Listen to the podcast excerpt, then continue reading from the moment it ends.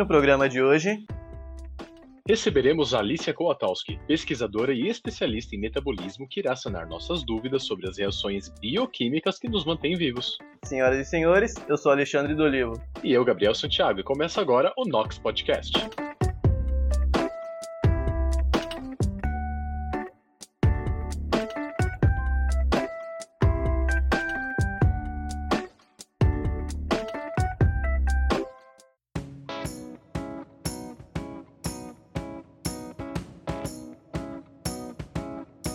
Nox Podcast é uma iniciativa de alunos do Instituto de Química da USP para levar ciência e o que anda acontecendo na universidade pública para todos, em especial aos não cientistas.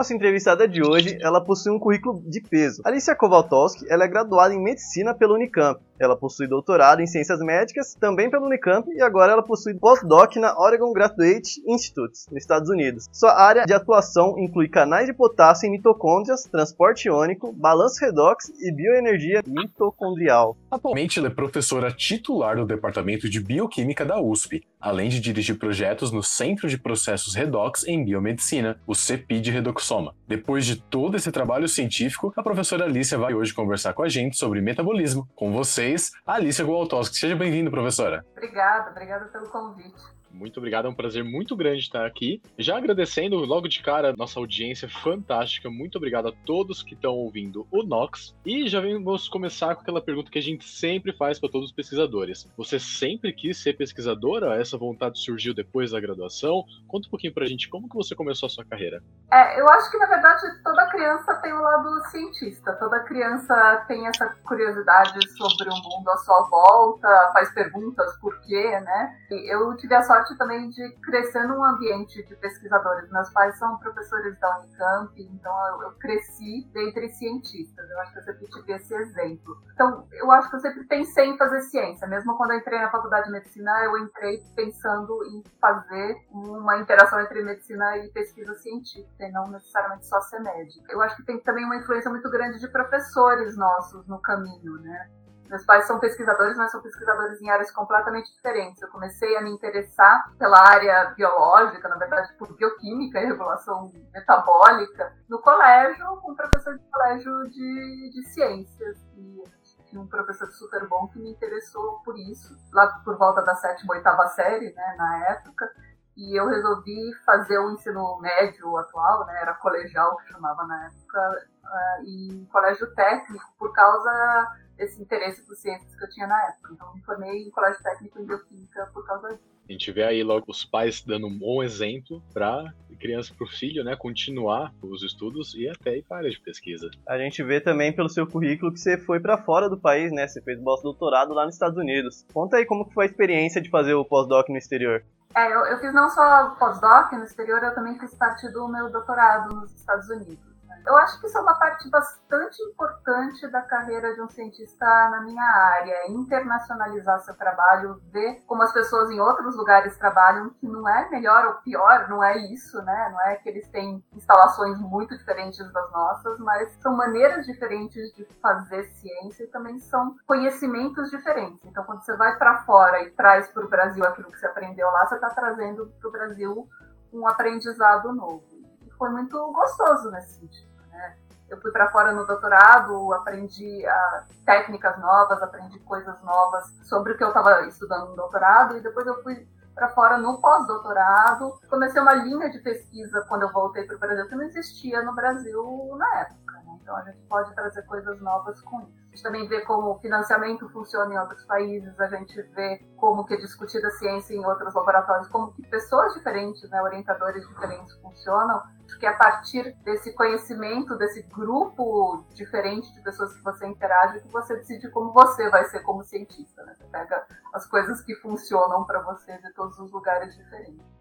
Maravilha, professora. A gente tá, já comentou já sobre metabolismo, sua área de estudo, mas assim, pro afegão médio, pra pessoa, pra classe média baixa aqui, o que, que é esse tal de metabolismo? A gente tem uma noção assim mais social da coisa, né? Ah, meu metabolismo é rápido, meu metabolismo é, é lento, não sei o quê, mas é, em linhas mais científicas, o que, que é esse tal desse metabolismo? É super interessante isso, né? Porque todo mundo fala de metabolismo, todo mundo gosta de culpar metabolismo por várias coisas, né? Metabolismo é ruim, é por isso que eu engordo. Mas poucas pessoas param para pensar o que, que é metabolismo. Se você pergunta para uma pessoa, a maioria das pessoas não sabe responder o que é metabolismo. Então, é, é até o motivo pelo qual eu gosto de conversar sobre isso, o motivo pelo qual eu escrevi um livro para público geral. Metabolismo é um conjunto de reações químicas, e reações químicas acontecem dentro de você o tempo todo, que transformam moléculas dentro de seres vivos. Todos os seres vivos estão o tempo todo mudando moléculas dentro do seu corpo, todos os seres vivos são compostos por moléculas, por compostos químicos. Esses compostos químicos estão se transformando o tempo todo e o conjunto dessas transformações a gente chama de metabolismo. Então, metabolismo envolve, por exemplo, você transformar as moléculas que estão na sua comida em energia. Energia para você funcionar, pensar, andar, por exemplo. O metabolismo envolve também transformar as moléculas daquilo que você come em moléculas que compõem o seu corpo. A gente está sempre refazendo o nosso corpo, né? As moléculas do nosso corpo, com o tempo, vão degringolando, vão se regenerando e a gente precisa reconstruir elas, repor elas. E é o metabolismo que faz isso. E já pegando esse gancho, então, é, uma pessoa que teria um metabolismo acelerado, ela consegue reconstruir o corpo dela mais rápido do que uma pessoa com metabolismo lento, é isso? Esse conceito de metabolismo acelerado é um conceito de população geral. Ele não ah, é tá. uma coisa que. Não é muito correto. É, é, tecnicamente não é uma coisa que a gente avalia num grupo que estuda metabolismo. De maneira hum. geral, existe isso, existem tendências pessoais diferentes de engordar a partir de uma mesma quantidade de calorias, mas essa coisa de metabolismo acelerado é um, é um conceito um pouco estranho, porque metabolismo é tudo. Metabolismo é tanto emagrecer quanto engordar, é tanto hum. formar gorduras quanto desformar gorduras. Então, você falar que essas reações estão mais rápidas, seria também formar gorduras. Então, o conceito ah. como metabolismo acelerado não faz tanto sentido para quem trabalha com isso. E a gente vê que você tem também um livro, né, chamado O que é Metabolismo. Isso tudo que você falou, você explica no livro, é sobre o quê? É, na verdade, eu escrevi dois livros. O que é Metabolismo é o livro original que eu escrevi para público geral em português. Ele já tem alguns anos, acho que uns cinco anos. E ele é para explicar o que é metabolismo para uma pessoa que lê livros, mas não uma pessoa que trabalha com ciência na área, né? por mais geral. E ele explica esses conceitos, por exemplo. Mais recentemente, eu escrevi também junto com o Fernando Abduncada, do CB aqui da USP, um segundo livro em inglês, que também é para público geral, que chama Where Does All That Food Go? Né? Onde vai toda aquela comida? É também um livro de metabolismo, mas é um metabolismo humano e ele, ele traça o caminho da comida. Né? O que acontece com o carboidrato quando ele entra na sua boca, o que, que acontece com o lipídio, o que, que acontece com proteínas, é, como que a gente metaboliza álcool, a gente discute todo o caminho dessas moléculas dentro do corpo humano. Perfeito. E o primeiro capítulo do seu livro, né, desse o que é metabolismo, chama Nós somos aquilo que comemos. Até que ponto esse ditado é verdadeiro e como que ele se aplica no nosso organismo? É, nós somos aquilo que comemos porque as nossas moléculas são formadas prioritariamente por moléculas que a gente come. Então, os carbonos todos que formam as nossas moléculas orgânicas, a gente formado predominantemente por moléculas orgânicas, além de água, vem da nossa comida. Então nós somos o que comemos nesse sentido. Mas eu sou brasileira, eu comi arroz e feijão a minha vida toda e eu não pareço nem com arroz nem com feijão, né? Porque a gente transforma aquilo que a gente come através de metabolismo em outros tipos de moléculas, em outras conformações dessas moléculas no espaço. Então nós somos o que comemos, mas nós transformamos aquilo que a gente come. É um conceito cientificamente amplo. Então você não precisa ter medo de comer muita cenoura e ficar laranja, porque não é assim que as coisas funcionam. ah, você pode ficar um pouco laranja de comer bastante cenoura assim, né? Porque ah, é? É, tem vitaminas da família, vitaminas né, do complexo B, por exemplo, que são um pouco amareladas. Se você pode comer em excesso, pode ficar um pouco amarelado, sim. Mas você não vai virar uma cenoura. Ah, ficamos, ficamos tranquilos. Assim, então. Tem um episódio de House que o cara chega laranja no hospital e ele descobre que a mulher dele tá traindo ele assim, porque ele tá laranja. E aí o House fala, pô, essa mulher não percebeu que está laranja, é algum sinal. Daí no final do episódio descobre que ela tava traindo ele, mas é aleatório, é só uma e para quem ficou curioso com o livro da professora O que é metabolismo? Como nossos corpos transformam o que comemos no que somos. Tá uma promoção incrível na Amazon. Por favor, deem uma olhada, vale a pena. E seguimos aqui com a entrevista com a professora Alicia. E, professora, a gente tem nos últimos tempos, aqui a gente já vai partir, a gente gosta de uma polêmica, tá? Aqui a gente vai retomar até uma pergunta que a gente fez com o professor Fábio. Lá no episódio 3, se você não ouviu o terceiro episódio do Nox com o professor Fábio Rodrigues, ouça. Vamos agora fazer uma pergunta tão polêmica quanto fizemos naquela época, porque é o seguinte, professora, nos últimos tempos tem uma moda que vem crescendo assustadoramente, que é o número de pessoas adeptas a uma dieta vegetariana ou vegana, né? Então são pessoas que tentam evitar o consumo de carne ou de derivados de animais, e essas pessoas elas são alvos de críticas, e um dos pontos que essas críticas trazem à tona é que essas pessoas ingerem menos ferro. Isso faz sentido dizer que uma pessoa que tem uma dieta alternativa, né, nesse sentido, ela está ingerindo menos ferro e qual que é a importância do ferro para o nosso organismo? Ferro, em primeiro lugar, é muito importante para o seu organismo em termos de metabolismo energético. O ferro participa das reações dentro das nossas mitocôndrias. Mitocôndrias são a parte da célula que gera energia para a gente. Então, são organelas essenciais. E ferro faz parte do funcionamento dessas mitocôndrias, o mecanismo em que as mitocôndrias geram energia para a gente. Então, a gente realmente precisa de ferro. Se você tem falta de ferro, né, você tem anemia, as pessoas pensam, né, o sangue fica menos vermelho, eu tô anêmico. O sangue está menos vermelho é um sinal que você tem falta de ferro, mas o cansaço que vem da anemia vem principalmente porque falta ferro nas mitocôndrias. É muito importante. Tendo dito isso, dietas vegetarianas e veganas podem ter níveis adequados de ferro. Tem muitos vegetais que têm níveis adequados de ferro. Também é fácil suplementar ferro. Ferro né, é inorgânico, é um sal mineral, é bastante fácil de suplementar. Esse, esse não é um problema. Uh, dietas vegetarianas e veganas, principalmente, podem ter deficiências vitamínicas. A vitamina B12 é a mais estabelecida de poder estar deficiente nessa dieta. Então, se você vai adotar um tipo de dieta mais restritivo, uma coisa que você tem que pensar é em termos de ter um aporte de micronutrientes adequado. Além disso, principalmente dietas veganas podem ter uma falta de quantidade, de qualidade, de variedade de aminoácidos em relação a dietas onívoras, dietas mais gerais. E isso você precisa tomar cuidado, porque proteína é importante na dieta, não em excesso, né? Na verdade, o brasileiro de classe média tende até a comer mais proteína do que precisa, mas também não em falta. A gente só faz proteína a partir de proteína, então a gente tem que ter uma quantidade de proteínas e uma qualidade de proteínas com todos os aminoácidos diferentes diariamente. E isso pode estar deficiente numa dieta vegana se não tomar cuidado. Então tem que ter um cuidado nutricional se você vai fazer esse tipo de dieta. Até alguns anos atrás, algumas pessoas acreditavam muito firmemente que dietas vegetarianas ou veganas eram muito mais saudáveis do que outras dietas. Isso veio de alguns estudos que realmente compararam dietas, eles compararam dieta do americano médio com dieta do americano vegetariano ou vegano. Não é uma comparação muito justa, né? Porque talvez a dieta do americano médio já não fosse muito boa já não é tão boa assim, né? A gente é. sabe bem.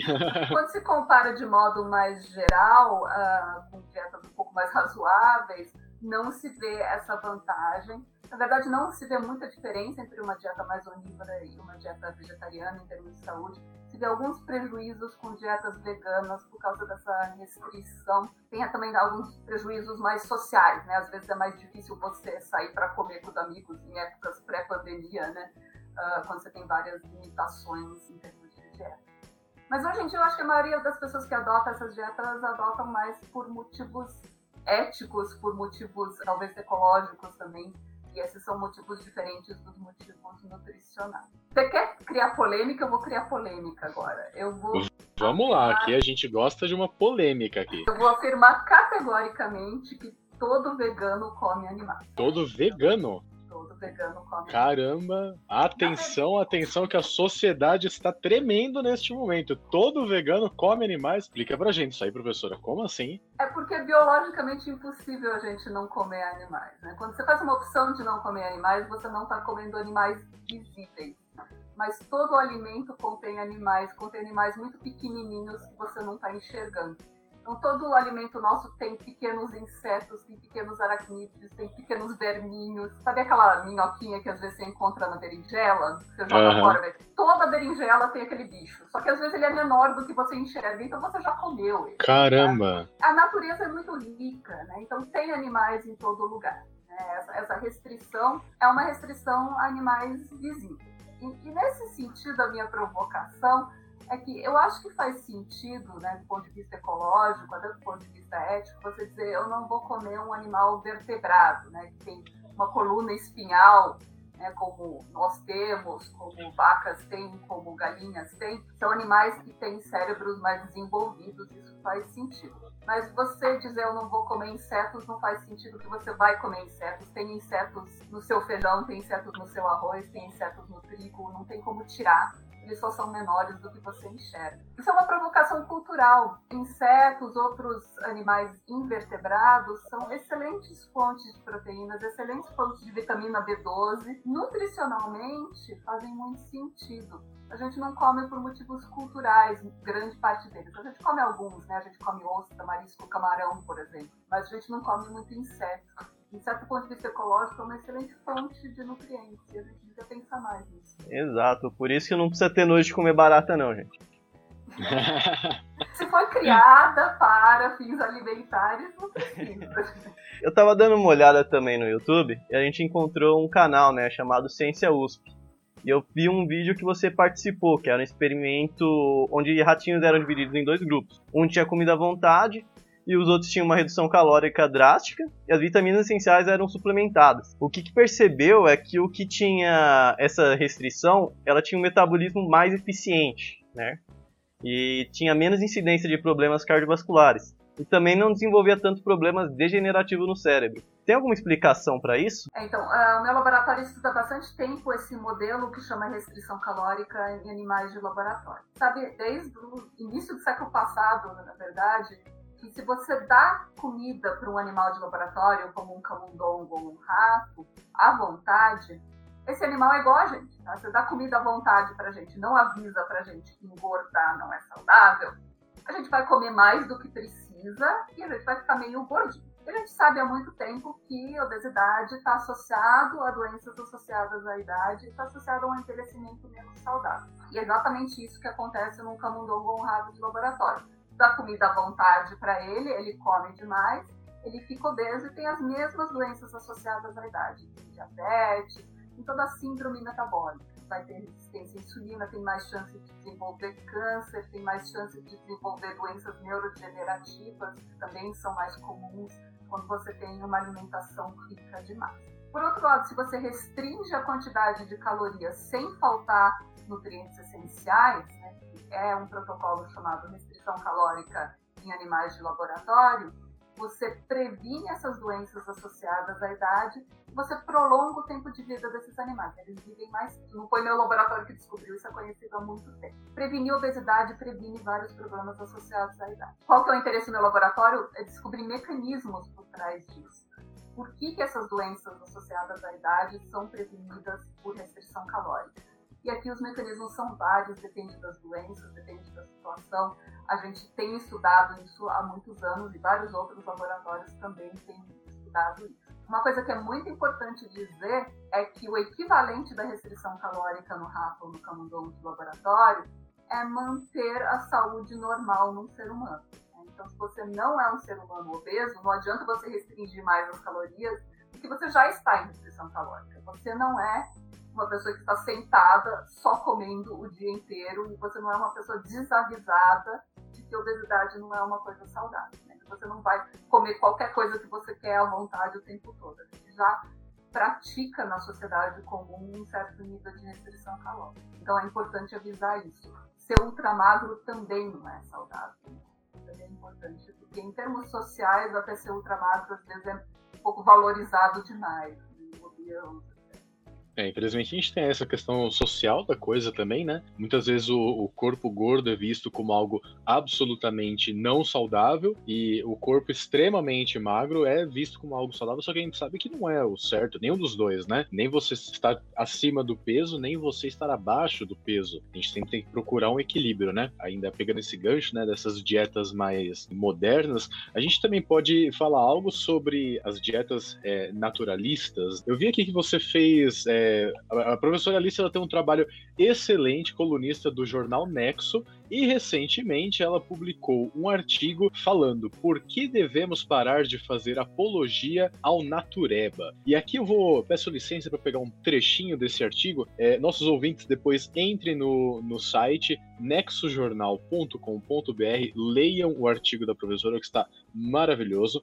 Vou pegar um trechinho aqui, professora. A apologia ao natureba não se restringe às farmácias e também invadiu nossos supermercados. Neles encontramos enorme quantidade de produtos etiquetados como orgânicos ou produzidos sem uso de fertilizantes e pesticidas artificiais, artificiais entre aspas. O entendimento geral é que moléculas não naturais usadas para produzir a nossa comida são ruins, enquanto que vem diretamente da natureza nos faz bem. Esse entendimento é reforçado pelo fato de a comida orgânica ser mais cara e, portanto, percebida como melhor. Investir nesse tipo de alimento, no entanto, é um péssimo negócio, pois não há nenhum benefício à saúde na ingestão de alimentos orgânicos, fora o efeito psicológico de se associar com a causa natureba. Pegando esse gancho aqui desse artigo, o metabolismo ele pode ser influenciado pelo tipo de alimento que a gente ingere? Por exemplo, eu sou um hippie naturalista, paz e amor, só quero comer alimento orgânico. Eu vou ter um ganho perceptível em relação aos que comem os alimentos convencionais, ou seja, que são tratados como agrodefensivos, agrotóxicos, que seja né, os venenos que a gente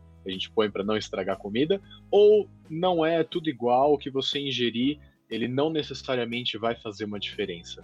Aqui eu acho que tem um conceito muito comum na população geral, mas que é errado, que é o conceito de que a agricultura orgânica é isenta de pesticidas ou isenta de venenos. Né? Em primeiro lugar, a agricultura orgânica permite o uso de pesticidas.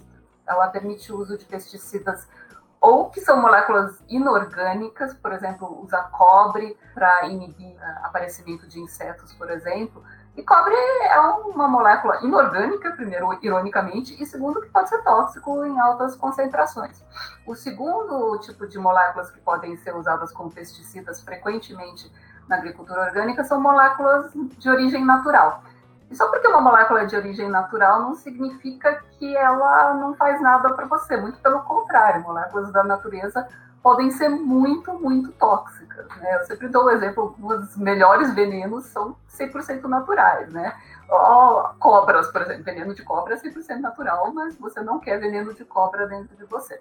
Inclusive, moléculas tóxicas existem em plantas, e plantas, algumas das quais a gente come. A maioria das plantas a gente não come, de fato, da natureza, né? a gente não usa como alimento, porque elas têm moléculas que são tóxicas para nós. São moléculas 100% naturais que seriam permitidas dentro dessa cultura natureba, dessa cultura orgânica. Mesmo as plantas que a gente come, algumas delas podem ter moléculas tóxicas dentro delas. Né? Eu acho que o exemplo mais brasileiro seria, por exemplo, a mandioca, que se você deixa crescer por muito tempo, começa a acumular mais moléculas cianogênicas, né? que podem ser tóxicas, por isso você tem que cozinhar bem a, a mandioca para não ter essas moléculas. Uh, mas tem várias outras moléculas também, né? A castanha de caju tem que ser assada, porque senão ela também tem toxicidade.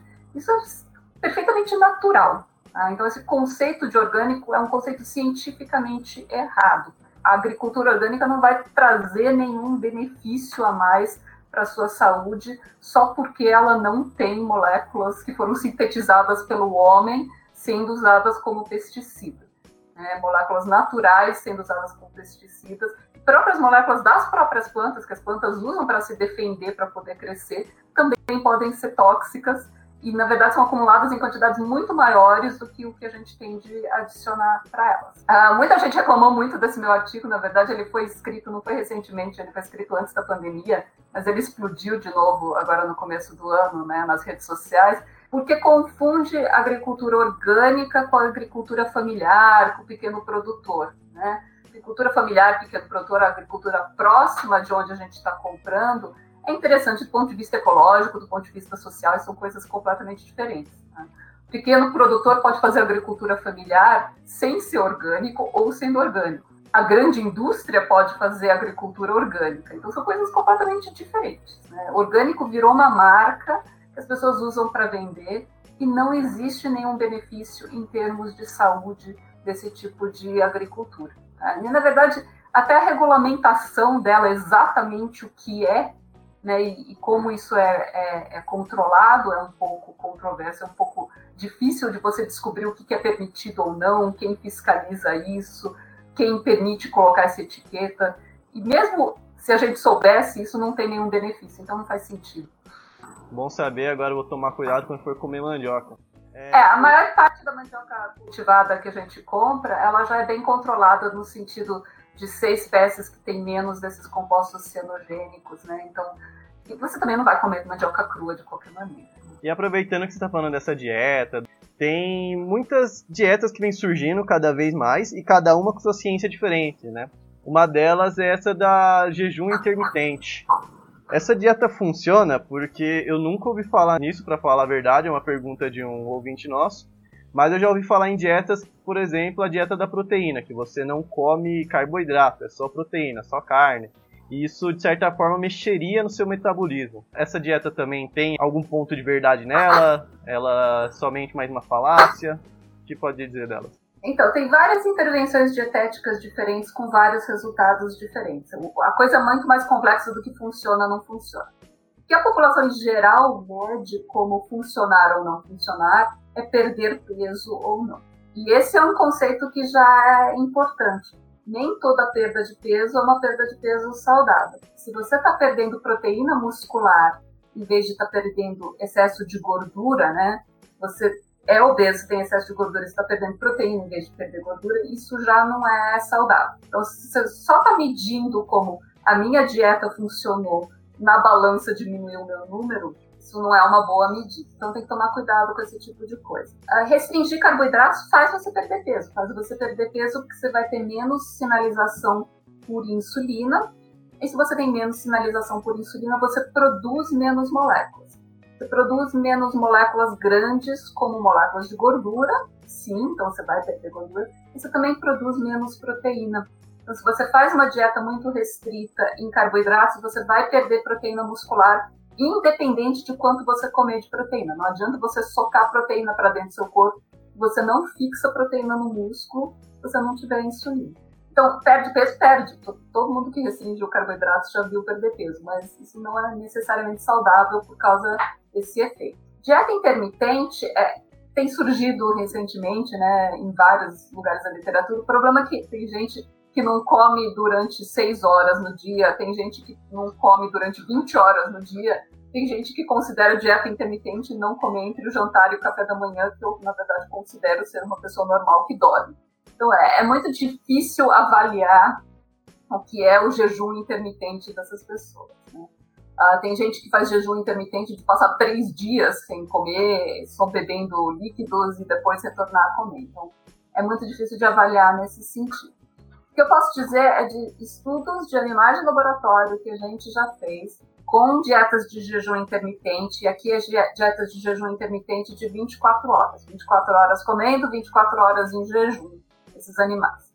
A longo prazo, animais perdem peso, mas eles perdem proteína muscular, eles perdem peso de uma maneira não saudável, né? então não necessariamente perdem gordura e preservam o músculo.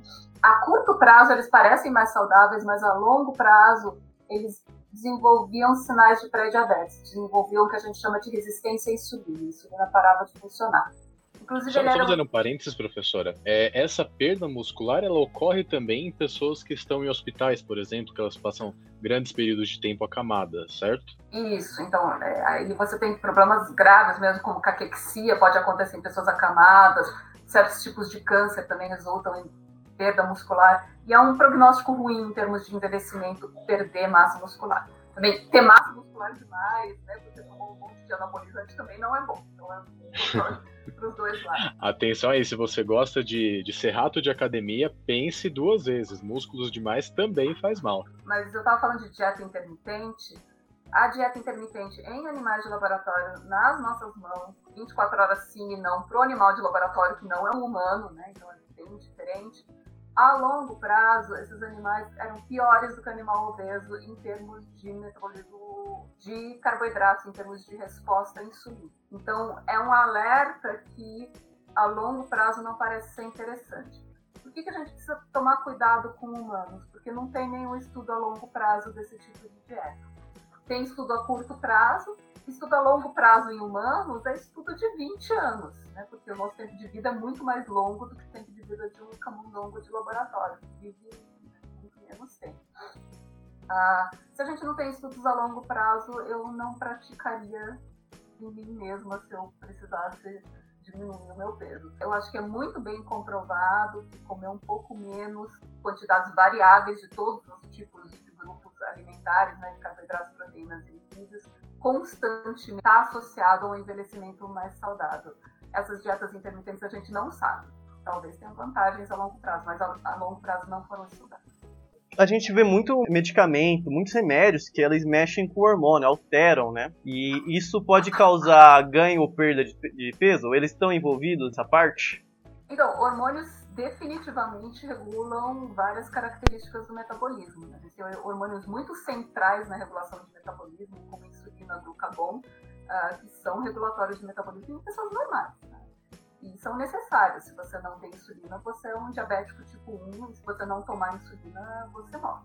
Por outro lado, insulina também pode ter problemas uh, se você tiver excesso de insulina, você fica hipoglicêmico. Então, todos eles são importantes, eles são importantes em quantidades uh, normais, em quantidades fisiológicas. Quando as pessoas falam em hormônios e metabolismo, geralmente o que elas estão aludindo é que existem diferenças pessoais de uma pessoa para outra em termos de como elas respondem metabolicamente. E isso, de fato, é verdade. Tá? Indivíduos não são iguais metabolicamente, indivíduos têm tendências diferentes uma regulação de fome diferente de pessoas diferentes. Elas são de preferências por comidas. É, existe uma genética de preferência por comida. E, na verdade, o problema de obesidade do ser humano, às vezes a gente sente um sentimento de culpa, né? Aí porque eu engordo, porque eu como demais. Mas é, isso é geneticamente determinado, é evolutivamente determinado que a gente gosta de comer e a gente gosta de comer comidas ricas em calorias há muito pouco tempo atrás, a gente tinha que encontrar a nossa comida e a gente vivia muito pouco tempo, né? O tempo de vida, a expectativa de vida do ser humano passou dos 40 anos de idade, mais ou menos 100 anos atrás. Antes disso, a nossa expectativa de vida era muito curta. E comer comidas ricas em calorias nos ajudava a viver esse pouco tempo, porque nos dava energia né, para a gente funcionar naquele momento. Então, nós fomos evolutivamente selecionados para gostar de comidas ricas em calorias vidas ricas em gorduras, ricas em açúcares. E hoje isso é um problema porque a gente vive vidas muito mais longas, a gente tem muito mais acesso à comida, a gente não precisa encontrar ou caçar essa comida, né? Não precisa cultivar essa comida nós mesmos, a maioria de nós, e a obesidade virou um problema. Né? Então, na verdade, existe uma genética muito grande por trás da obesidade, existe uma dificuldade de se perder peso porque a pessoa realmente sente mais fome, não é culpa dela existem diferenças individuais. Então, se você gosta muito das piores comidas, isso é culpa da evolução e é culpa da sua genética, não é sua culpa, não é porque você é uma pessoa ruim você tem tendência a engordar. É um conjunto de fatores. E é justamente por isso que o meu laboratório quer estudar mecanismos por trás de como restrição calórica funciona. A gente sabe que restrição calórica prolonga tempo de vida, diminui doenças em animais de laboratório mas a gente também sabe que é muito difícil praticar isso entre seres humanos. A gente já informou a sociedade que ser obeso não é saudável, a gente já informou a sociedade que comer demais do que você gasta não é saudável, mas isso não está funcionando para a gente parar a epidemia de obesidade. Porque as pessoas realmente têm fome, têm vontade de comer essas coisas, isso é evolutivamente programado. Se a gente não entender os mecanismos em que isso acontece, a gente não vai poder interferir de uma maneira melhor ajudar essas pessoas. Só educação de saúde pública não está funcionando. A gente já está tentando isso faz décadas. Você comentou que o metabolismo é genético, né? Não é algo que você nasce, não é algo que a gente escolhe, então não tem uma forma de acelerar ou diminuir. Mas mesmo muitas dessas dietas prometendo isso, vamos acelerar, vamos diminuir, existe alguma maneira conhecida pelo homem que dá para acelerar, dá para reduzir a velocidade do metabolismo ou não? É, é, como eu falei, acelerar ou diminuir para quem estuda metabolismo não é um conceito que faz sentido. Uh, existem maneiras de você usar menos da energia que vem dos seus alimentos e depositar isso como gordura. Mas a maioria dos mecanismos a gente já sabe, né? É gastar mais da sua energia através de exercício. O exercício físico também promove algumas transformações uh, metabólicas. Comer um pouco menos também muda seu metabolismo, né? Fazer restrição calórica também muda seu metabolismo. E a gente agora está estudando coisas mais específicas, moléculas mais específicas que estão associadas a isso como ciência. Agora, como mecanismo de dieta, ainda faz mais sentido você fazer uma redução de calorias totais com todos os grupos calóricos, né? Só precisa de açúcar simples, isso a gente realmente não precisa, embora para felicidade de vez em quando também é importante. Né? Praticar um pouco de exercício físico em termos de saúde humana ainda é a melhor coisa que a gente tem para recomendar para as pessoas. Maravilha. Professora, a gente gostaria de agradecer muito a sua participação. Passou rapidíssimo tempo, a gente nem viu. Muito obrigado mesmo. Agora a gente abre aqui para você mandar uma mensagem para os nossos ouvintes, seus alunos, futuros pesquisadores. Quer divulgar um projeto também? Por favor, o tempo é seu. Ah, então, obrigada pela conversa. Eu sempre gosto de conversar sobre o que a gente trabalha, né? Uh, o que eu quero falar é que a gente precisa defender a ciência, né? A gente está com um bando de fake news por aí em relação à, à pandemia e várias ações governamentais tentando cortar investimentos em ciência. Então, precisa defender a ciência e o cientista, porque é a única coisa que vai levar a gente para frente, inclusive economicamente, né? Sem contar em progresso da sociedade. Tivemos aqui a professora Alicia Kowaltowski, pesquisadora, professora da USP, que nos iluminou a mente com todo esse papo de metabolismo. Mais uma vez, muito obrigado. Agradecemos você, ouvinte, você que nos dá essa maravilhosa audiência. Participe do nosso programa, mande mensagens no nosso Instagram, mande perguntas para os convidados. Nós ficamos muito felizes quando vocês participam. Mais uma vez, obrigado, professora, e até o nosso próximo episódio. Obrigado, professor, e lembrete aí para todo mundo que então não tem solução milagrosa. É exercício e se alimentar não bem. Tem. Desculpa, não tem.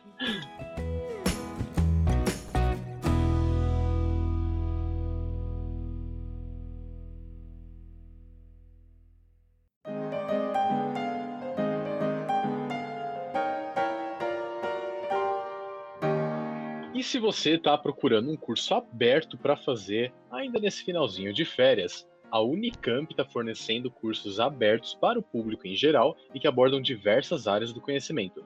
Logística, pedagogia, tecnologia, linguagem e até mesmo um curso sobre violino.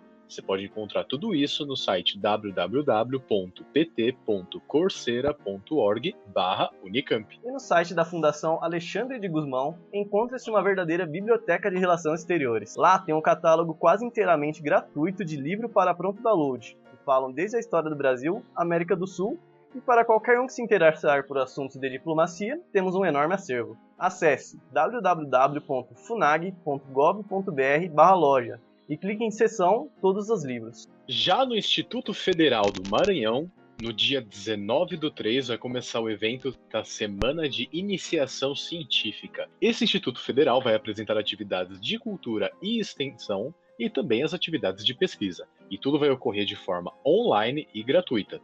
Para se inscrever, acesse o site www.iven3.com.br barra CEMIC 2020 ZDC.